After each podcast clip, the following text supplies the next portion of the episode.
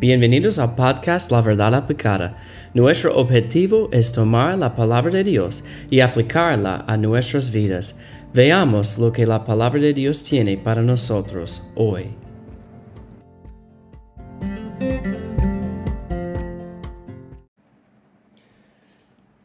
¿Qué usted piensa cuando usted escucha la palabra decepción?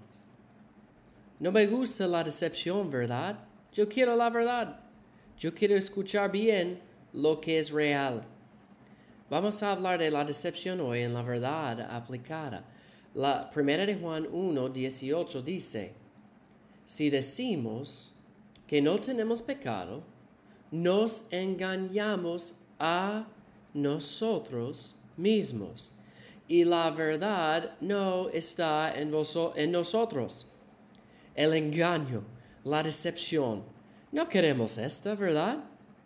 Pero la persona que dice, bueno, yo no soy un pecador, yo no tengo pecado, es una decepción para, e, e, para ellos mismos.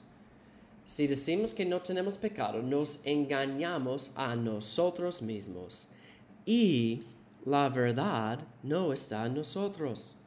Hermanos, si somos creyentes, primeramente, para la salvación, tuvimos que reconocer nuestro pecado y nuestro destino final.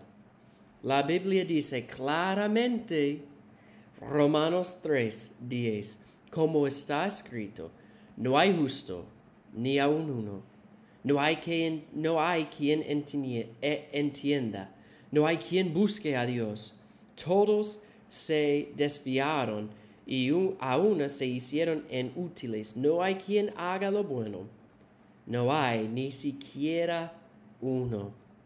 Y dice, ya que por las obras de la ley ningún ser humano será justificado delante de él. Y en versículo 23, por cuanto todos pecaron y están destituidos de la gloria de Dios ¿Y qué significa la palabra todo? Todo, ¿verdad? En inglés tenemos un dicho, dice, todo significa todo y este es todo lo que significa todo. todo significa todo y es todo lo que significa todo. Entonces la palabra de Dios dice que todos pecaron y están destituidos de la gloria de Dios. De Dios. Todos nosotros somos pecadores es la, como la, una característica universal de todos los humanos.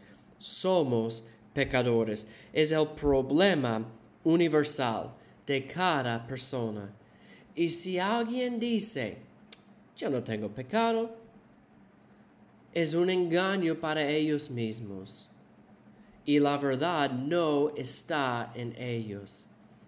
Esta es la decepción, hermanos, de Satanás. Por supuesto, yo no quiero admitir, bueno, yo soy malo, yo soy un pecador. Nadie quiere hacer esto. Pero es necesario para la salvación.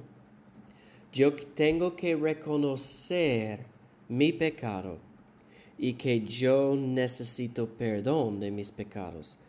Yo voy, si, si, uh, bueno, ¿cómo yo puedo decir esto? Si yo, ah, para tener el perdón y buscar el perdón, ¿qué yo tengo que admitir en mi vida? ¿Qué yo tengo que reconocer? Que hubo una falla, que yo hice algo malo. Y si yo no voy a reconocer que yo hice algo malo, yo voy a buscar perdón. No, ¿por, ¿por qué? La Biblia dice, la persona que dice, yo no tengo pecado, es una decepción y engaño. Porque, y la verdad no está en esta persona. ¿Y por qué? Porque todos nosotros somos pecadores. Si usted no ha reconocido su pecado y no ha pedido perdón de su pecado, la verdad no está en usted. Por favor, busque el perdón y la salvación en Jesús Y si usted quiere saber más de la salvación, por favor envíeme un mensaje. Yo quiero explicar más cómo usted puede ser salvo. La verdad aplicada hoy.